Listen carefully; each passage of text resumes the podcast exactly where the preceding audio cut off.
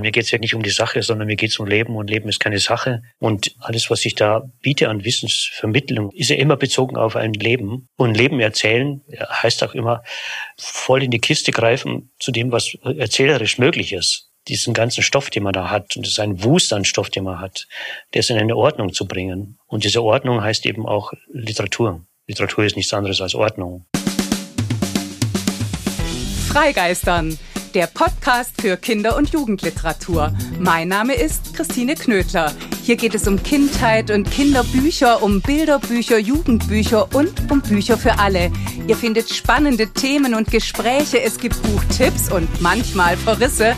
Und bei uns kommen die zu Wort, die schreiben, zeichnen, lesen.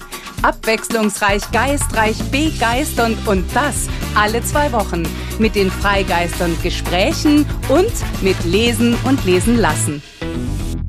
Hallo und herzlich willkommen zur 58. Folge von Freigeistern. Hallo und herzlich willkommen zu einem weiteren Lesen und Lesen lassen. Das steht nach dem letzten Gespräch mit Alois Prinz unter der Überschrift Lebensbegeistern. Und weil ich für diese neue Folge einfach gute, herausragende neue Bücher ausgesucht habe, könnte die 58. Folge statt Lebensbegeistern auch einfach wieder mal Lese begeistern heißen. Und bevor ich euch damit anstecke, möchte ich Alois Prinz nochmal sehr herzlich für unser so intensives Gespräch danken. Ein bisschen war es ja wie bei seinen Lebensgeschichten. Wir durften den Autor und seine Arbeit wirklich kennenlernen. Wir durften ihm näher kommen. Er hat sich, finde ich, zu erkennen gegeben. Das ist alles andere als selbstverständlich. Es war und ist ein Geschenk. Ich danke von Herzen. Inzwischen hat vom 6. bis zum 9. März in Bologna die 60. internationale Kinderbuchmesse stattgefunden.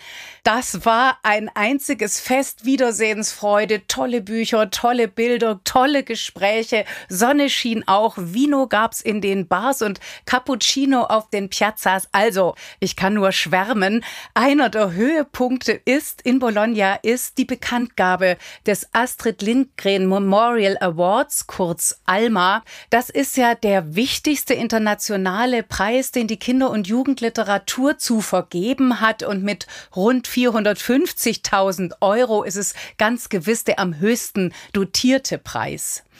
In diesem Jahr 2023 geht die oder der Alma an die US-amerikanische Autorin Laurie Horse Anderson. Hierzulande ist die Autorin eher unbekannt bekannt. In den USA hingegen zählt sie zu den führenden Stimmen der Kinder- und Jugendliteratur und wurde dort auch schon vielfach ausgezeichnet.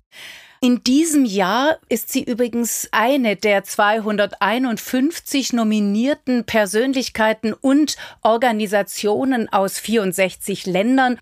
Vielleicht interessiert euch ja, wer aus Deutschland nominiert war, nämlich die AutorInnen Kirsten Boye und Andreas Steinhöfel und die IllustratorInnen Nadja Budde, Nikolaus Heidelbach, Jens Rasmus und Merda Zaeri und als Organisation die Internationale Jugendbibliothek München, kurz IJB und die Laborateliergemeinschaft, die ihr ja auch schon kennt aus diversen Freigeistern, Folgen und übrigens auch aus der Ausstellung in Rosenheim Wegschauen verboten. Nun hat die Jury sich für Laurie Halls Anderson erschienen und sie zeichnet die 1961 im US-Staat New York geborene Autorin aus, weil die mit ihren Büchern dem nachfolge und gerecht werde, was Astrid Lindgren stets gefordert, mit ihrem Werk bewiesen und in einem einzigen Satz auf den Punkt gebracht hat, Kinder haben ein Recht auf große Geschichten. Die Geschichten von Laurie Halls Anderson sind groß und gewaltig. Lebenserfahrung meint meist Leiterfahrung. Schreiben ist bei ihr immer auch Schreien. Entsprechend programmatisch heißen die wenigen Romane, die auf Deutsch erschienen sind, Sprich und Schrei. Nur wenn ich laut bin, wird sich was ändern. Sie erzählen von sexuellem Missbrauch, von Vergewaltigung und Verstummen und von einer Gesellschaft, die konsequent wegschaut. Dagegen schreibt Anderson an, sie schreit an ihr Ziel, könnte man sagen, ist Selbstermächtigung übers Aussprechen, Selbstfindung, über Selbsterfindung und manchmal geht es bei ihr nur über den Umweg der Selbstaufgabe. Bei den Wintermärchen, übersetzt von Salana Ura 2010 bei Ravensburger erschienen, ist das so. Dabei geht es um Lia, die ist magersüchtig und um Cassie, die leidet unter Bulimie. Cassie stirbt, Lia lebt aber, fühlt sich mitschuldig am Tod ihrer Freundin. Sie hungert weiter, nimmt Pillen, verletzt sich selbst, sie löst sich auf, sie löscht sich fast aus. Frieren wird zum ständigen Begleiter. Einfrieren ist Abbild von Innenleben. Da macht eine ihren ungestillten Hunger nach Liebe und Dazugehörigkeit unerbittlich sichtbar. Winterkälte ist bei den Wintermädchen eben nicht nur eine körperliche Erfahrung. Das ist radikal und hoch emotional. Die Drastik der Themen, die Intensität der Gefühle, das enorme Assoziationspotenzial gehören zum Schreiben von Laurie Halls Anderson dazu. Auch das mag übrigens Astrid Lindgren gemeint haben, als sie sagte, Kinder haben ein Recht auf große Geschichten. Kinder haben ein Recht auf große Geschichten, Jugendliche haben ein Recht auf große Geschichten, wir alle haben ein Recht auf große Geschichten. Was das in diesem Jahr in, beim diesjährigen Alma-Preis zu bedeuten hat, das könnt ihr ja, wenn ihr wollt, selbst nachlesen. In Bologna wurde also wieder gefeiert, gejubelt und gratuliert. Und das ist die Überleitung zum Bilderbuch, denn hier wird weiter gefeiert und weiter gratuliert, und zwar dem Schweizer Ausnahmekünstler Franz Hohler, der Schriftsteller von Kinderliteratur und Literatur für Erwachsene, der Liedermacher, Satiriker und Umweltaktivist, der bei seinem Mundart-Kabarett übrigens gern auch bravourös mit dem Cello aufspielt, ist am 1. März dieses Jahres 80 geworden. Wer hätte das gedacht bei diesem großen spielerischen Sprachjongleur und künstlerischen Anarchisten mit dem stets jung gebliebenen Blick auf die Welt? Sein unprätentiöser Hang zum Absurden, seine treffsichere Situationskomik, seine bodenständig überbordende Fantasie, die im Hier und Jetzt startet, um ins Surreale zu driften, sein valentinesker, nein, Entschuldigung, auf Münchnerisch heißt das ja sein valentinesker Humor und seine Menschenliebe, all das ist für Kinder wie gemacht. Wer von euch jemals etwa die Es war einmal ein Igel Gedichte vorgelesen hat, weiß, wie kleine und große sich vor Lachen biegen und begeistert mitreimen, wenn es etwa heißt, es war einmal ein Schwein, das liebte roten Wein. War eine Flasche zu, dann gab es keine Ruh. War eine Flasche offen, war es sofort besoffen. Ganz genau. Sowohl diese Es war einmal Tiergedichte aus dem Jahr 2011 als auch die Leibspeisengedichte Am liebsten aß der Hamster Hugo Spaghetti mit Tomatensugo erschienen 2018 ebenfalls im Hansa Verlag, hat die Schweizer Illustratorin Katrin Scherer adäquat aber witzig in Szene gesetzt.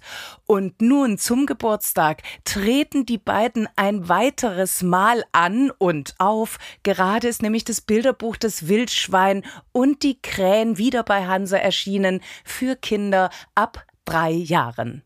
Darin wird ein beliebtes Narrativ der Kinderliteratur variiert, einer oder eine passen nicht richtig dazu, sie verhalten sich anders als der Rest der Gruppe, sie scheren aus.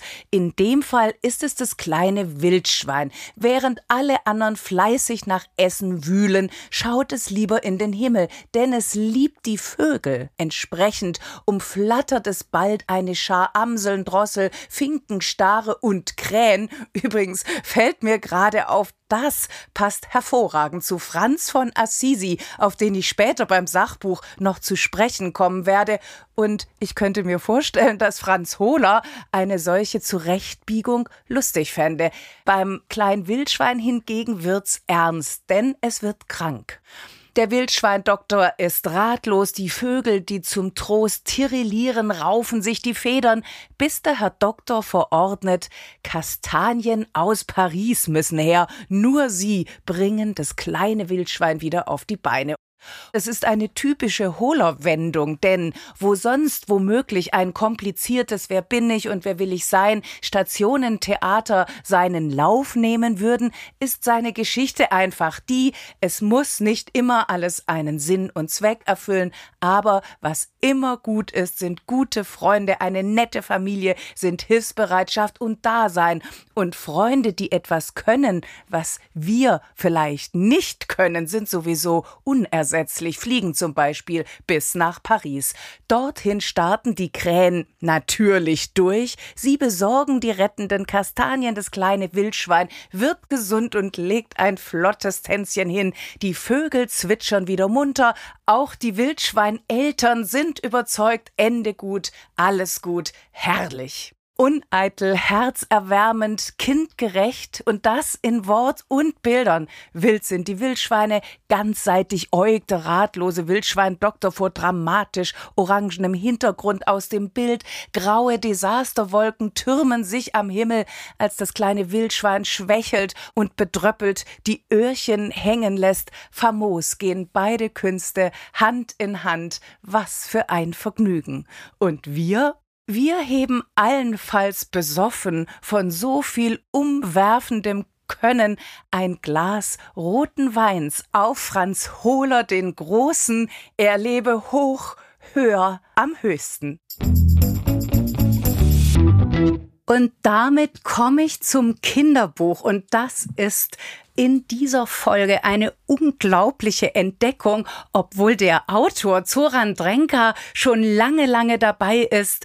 Jetzt aber mit seinem Kinderbuch Kai zieht in den Krieg und kommt mit Opa zurück, erschienen bei Hansa für LeserInnen ab elf Jahren wirklich einen Kuh gelandet hat, wie ich finde.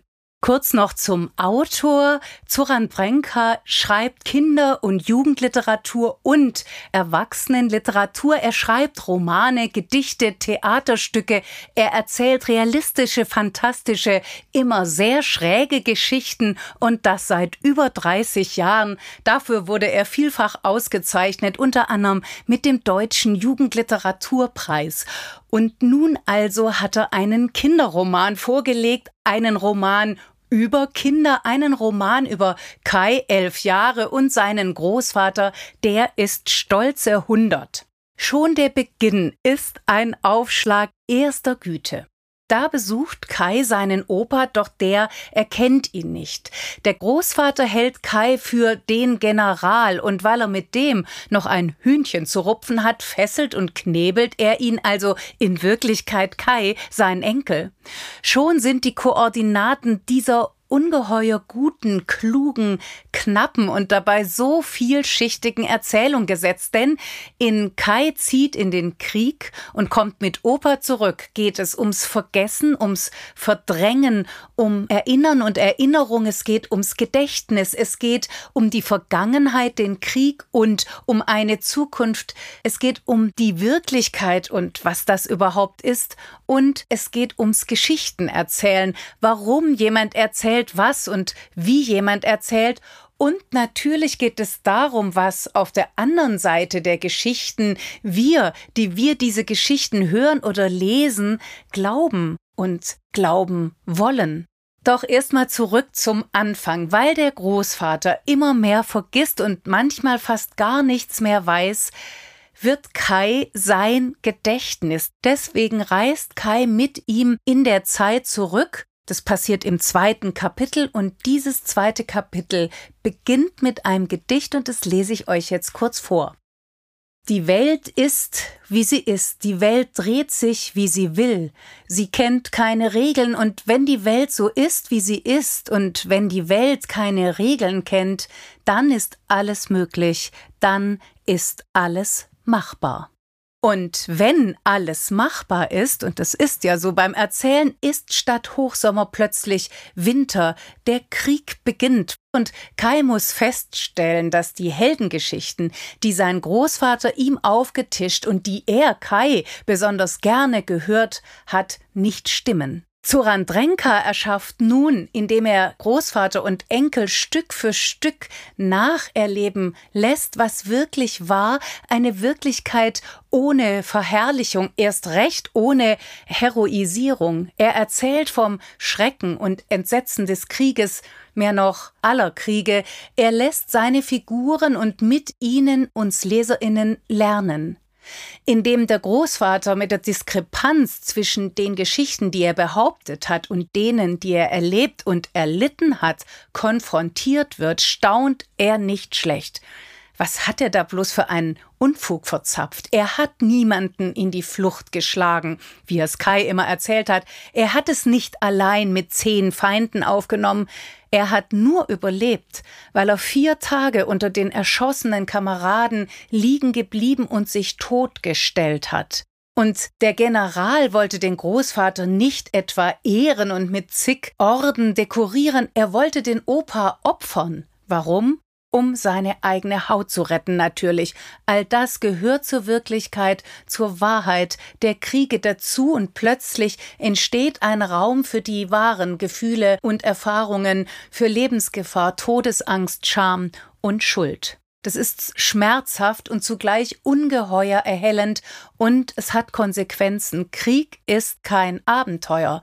Dass mit dieser Meer aufgeräumt und Heldengeschichten entsorgt werden, ist am Ende vor allem eins zukunftsweisend. Und als sei das alles nicht schon verdienstvoll genug, ist der Roman oft genug noch zum Brüllen komisch. Die Dialoge sind schlagfertig, die Figuren unvergesslich. Was erzählt wird, könnte aktueller und zugleich zeitloser nicht sein.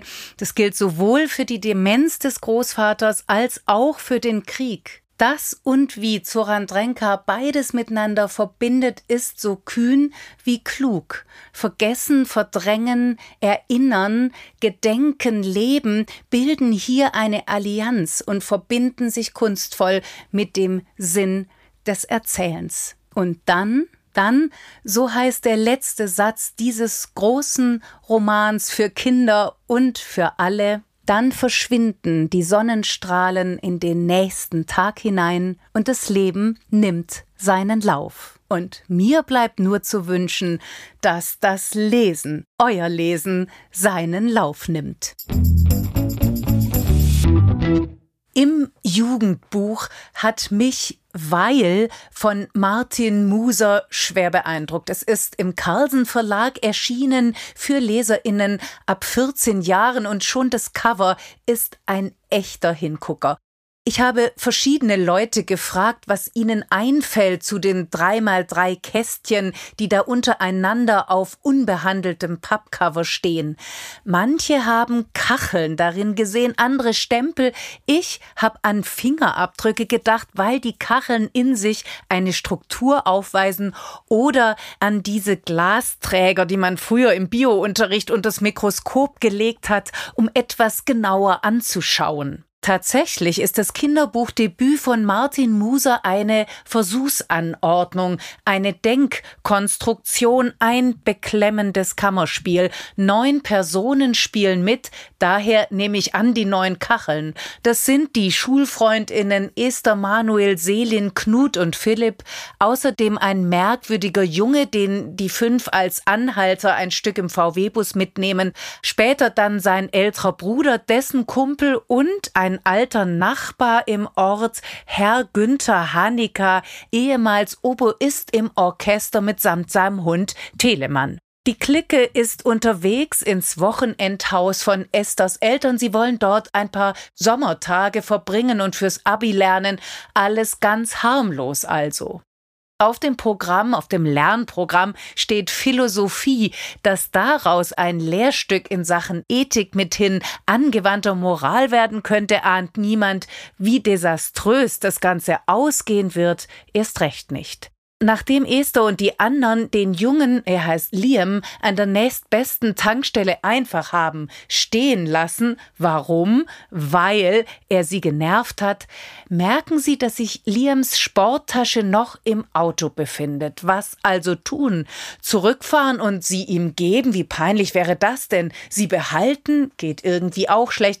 Also wirft einer aus der Clique sie aus dem Autofenster. Sie fahren weiter, verbringen einen ersten fröhlichen Abend am Haus, sie fallen Herrn Hannika auf die Nerven, was sie nicht wissen, aber was später noch wichtig wird.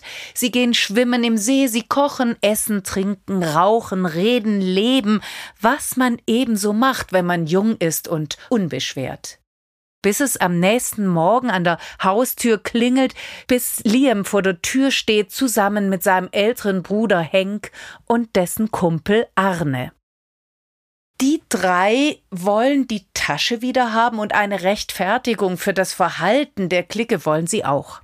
Sie dringen ins Haus ein, sie fangen an, die Gruppe zu tyrannisieren, erst recht nachdem die Tasche unauffindbar bleibt. Der Versuch, sich frei zu kaufen, scheitert.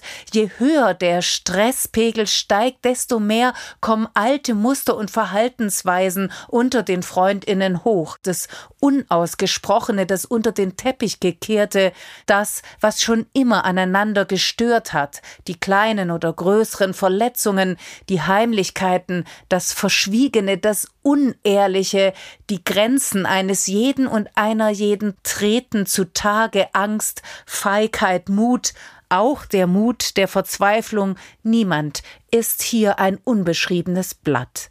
Was dann passiert, entwickelt und beschreibt Martin Muser bisher vor allem als Autor von Drehbüchern und vergnüglichen Kinderromanen in der Nachfolge von Erich Kästner bekannt, beklemmend präzise, unerbittlich detailreich und hochkonzentriert. Er beobachtet genau, er schaut nicht weg angesiedelt irgendwo zwischen Herr der Fliegen von William Golding aus dem Jahr 1954, das Experiment Black Box von Mario Giordano von 2001 und Nichts von Janne Teller, das 2000 im Original in Dänemark und zehn Jahre später auf Deutsch erschienen ist, interessiert auch Martin Muser, wie Menschen in Extremsituationen reagieren, und zwar Täter wie Opfer. Doch Wer ist in Weil überhaupt was? Schuldlos ist die Clique schließlich auch nicht.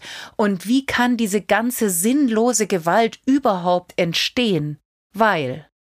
Weil sie immer und überall möglich ist, weil niemand Einhalt gebietet, weil niemand Gewalt verbietet, weil es das Böse gibt oder einfach nur weil das ist die Perspektive auf die Tat. Dazu kommt die Perspektive auf die fünf Freundinnen, denn zur Versuchsanordnung gehört auch die Frage, wie die mit dieser extremen, im Grunde grundlosen Gewalt umgehen. Die verschiedenen Figuren erfüllen bestimmte Funktionen. So ist das in einem Versuch. Sie stehen für etwas, für Vernunft, Mut, Autoritätshörigkeit, für Eigeninitiative.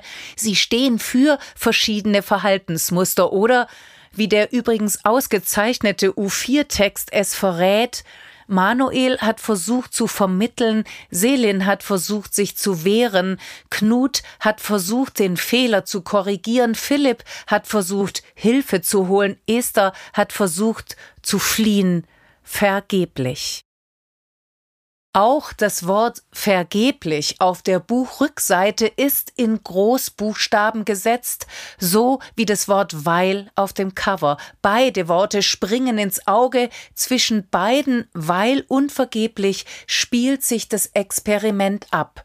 So gesehen lässt sich das Weil nicht nur auf die Aktion beziehen, auf die Tat, den Gewalteinbruch bzw. Ausbruch, sondern auch auf die Reaktion, die vielleicht über die Vergeblichkeit hinaus das Richtige im Falschen sein kann, weil der Versuch zu vermitteln eben doch zählt, weil es wichtig ist, sich zu wehren, weil es menschlich ist, einen Fehler nicht nur zu machen, sondern auch zu korrigieren, weil Hilfe holen der Anfang von Veränderung ist, weil sogar eine Flucht ein Akt der Solidarität sein kann, um den Bann zu brechen?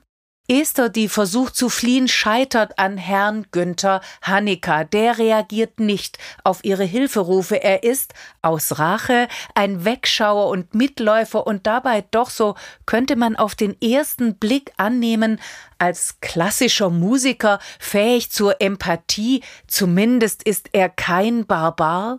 Es gehört zur Versuchsanordnung und zu der so klug konstruierten Erzählung, weil dazu, dass alle Sicherheiten und alle Überzeugungen verloren gehen. Es gibt nur das, was passiert und das, was davon ausgehend weiterhin passiert. Es gibt keinen Grund, es gibt keine Begründung, es gibt keine eine Antwort. Martin Muse wirft all das in den Raum und stellt es uns zur Verfügung zum Nachdenken, zum Abgleichen, zur Einordnung, wo stehen wir, wo würden wir stehen.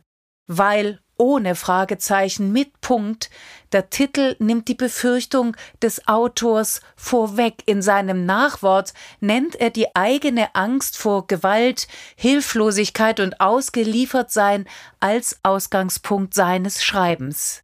Es gehört zu den Zumutungen des Buches, schreibt er am Ende, dass es am Ende keine Antwort gibt. Und damit komme ich zu den Sachbüchern unter den Buchtipps in diesem Lesen und Lesen lassen der 58. Folge von Freigeistern. Und ihr ahnt es richtig, wenn diese Folge schon unter dem Stern sozusagen des letzten Gespräches, nämlich von Lebensbegeistern steht, dann ist es nur folgerichtig, an dieser Stelle die Biografie von Franz von Assisi vorzustellen, die Alois Prinz geschrieben hat. Franz von Assisi, Tierschützer, Minimalist und Friedensstifter, ist gerade im Gabriel Verlag erschienen für Leserinnen ab zwölf Jahren.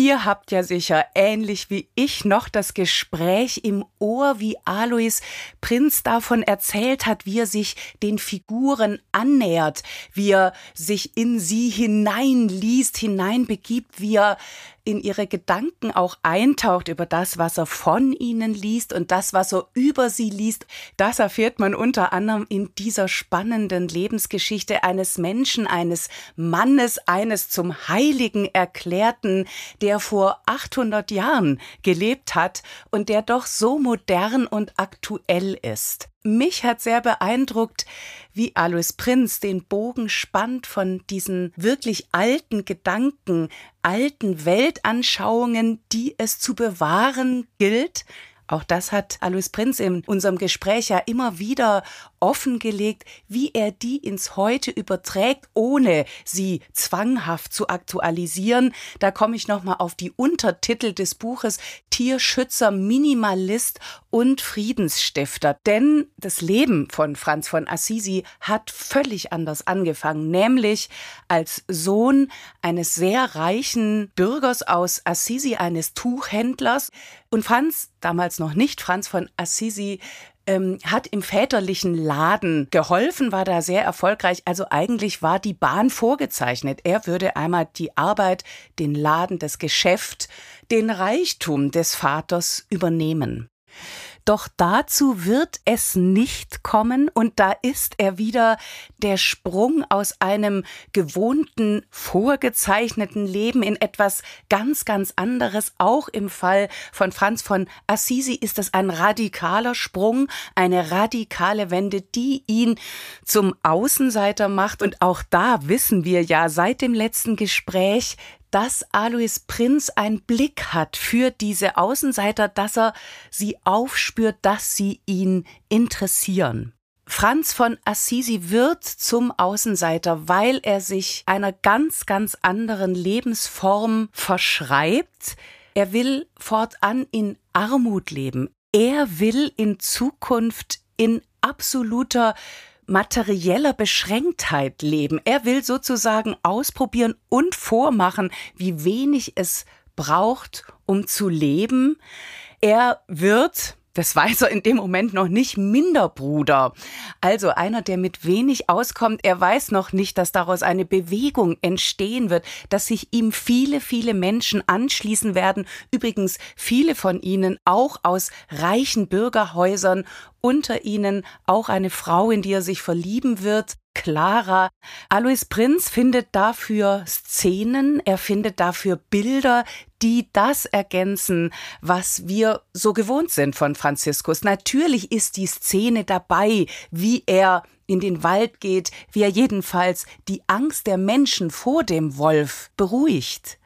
Wir sind dabei, wenn er sich bis nach Palästina auf den Weg macht, um dort den Irrsinn der Glaubenskriege zu beenden. Daran wird er übrigens scheitern. Und auch das ist wichtig, dass Franziskus ein Mensch bleibt, kein Heiliger, dass er als Mensch überhaupt dargestellt wird. Das heißt, ein Mensch mit Ängsten, mit Zweifeln, mit Fragen, der keineswegs immer davon überzeugt war, was er tat, aber der doch mit einer ungeheuren Konsequenz diesem inneren Ruf gefolgt ist das alles beschreibt Alois Prinz, das alles fängt er für uns wieder ein. Und ja, er macht Gedanken, die sonst verschwinden würden, haltbar. Und das heißt auch, dass er überholte und vielfach gedachte Gedanken und festgeschriebene Gedanken auf den Prüfstand stellt und mit Neuem konfrontiert, mit einem neuen Blick auf Franziskus, der ist sehr viel menschlicher. Manchmal kommt Franziskus einem auch ganz schön im wahrsten Sinne des Wortes verrückt vor.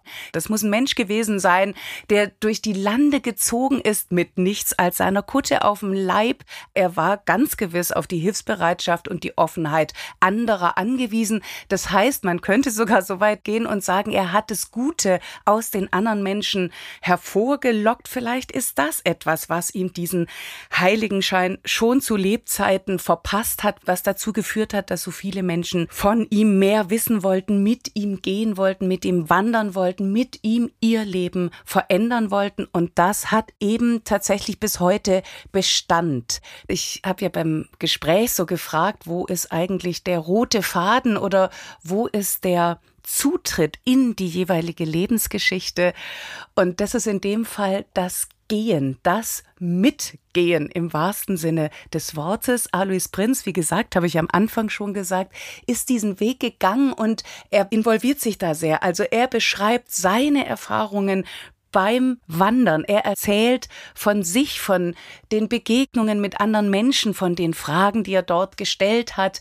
Er holt es auch auf diese sehr persönliche Weise zu uns heran und, das fand ich auch hochinteressant, indem er das Denken von Franz von Assisi beschreibt und einfängt und umkreist, schlägt er immer wieder Bögen zu den anderen Lebensgeschichten, die er bereits geschrieben hat. Also da tauchen Hannah Arendt, Dietrich Bonhoeffer auf.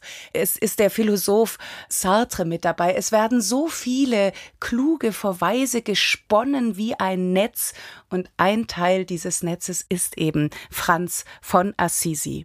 Mir ist es sehr nahe gegangen. Ich war überrascht, wie unterschwellig es möglich ist, ein 800 Jahre altes Leben zu entstauben und einen hochverehrten Heiligen wieder nahbar zu machen. Zwar der Gaukler Gottes zu sein, der Spielmann, aber eben auch der wilde Waldmensch, einer, der den Frieden sucht und den Frieden vermittelt, aber in seinem eigenen Leben unversöhnlich etwa mit seinem Vater war. Die beiden haben ja gegeneinander prozessiert, also den ganzen Menschen zu zeigen. Den Bruder Franz, einer, der immer die Verbindung gesucht hat mit der Welt, der den Glauben gelebt hat und der uns jetzt ermöglicht, die Verbindung zu diesem alten Leben wiederherzustellen und in unsere heutige Zeit zu übersetzen. Ich habe jedenfalls nach der Lektüre viel darüber nachgedacht, wo es im Leben einfach zu viel gibt, wie das gehen kann, die Achtsamkeit anderen Menschen gegenüber, der Umwelt gegenüber, auch sich selbst gegenüber Gnade walten zu lassen, ruhiger zu werden, sich frei zu machen und immer freier zu machen von dem, was andere über einen denken und sagen. Und wenn man dann plötzlich so wie Franz als heimatloser, armer Rumtreiber verschrien ist, dann wissen die, die diese Urteile fällen, vielleicht gar nicht, was Franz zumindest auch war, nämlich ein Glückskind und Vorbild für viele, viele andere Menschen. Das war's für heute. Das war die 58. Folge von Freigeistern. Das war Lesen und Lesen lassen, Lebensbegeistern. Mehr Infos zu den Büchern, von denen heute die Rede war, mehr Infos über uns und alle bisherigen Folgen findet ihr auf unserer Website freigeistern.com oder ihr folgt uns bei Instagram. Wir hören uns am ersten Donnerstag im April wieder. Am 6. April ist dann das nächste Freigeistern-Gespräch an der Reihe, also in drei Wochen, denn sonst hätten wir drei Folgen im März und das wäre ja nun wirklich zu viel des Guten. Ich freue mich sehr auf meinen Gast, ich freue mich sehr auf euch. Lasst es euch gut gehen mit guten Büchern und hoffentlich gutem Wetter, mit Frühling und mit möglichst viel Lebens- und Lesebegeisterung drinnen und draußen. Tschüss!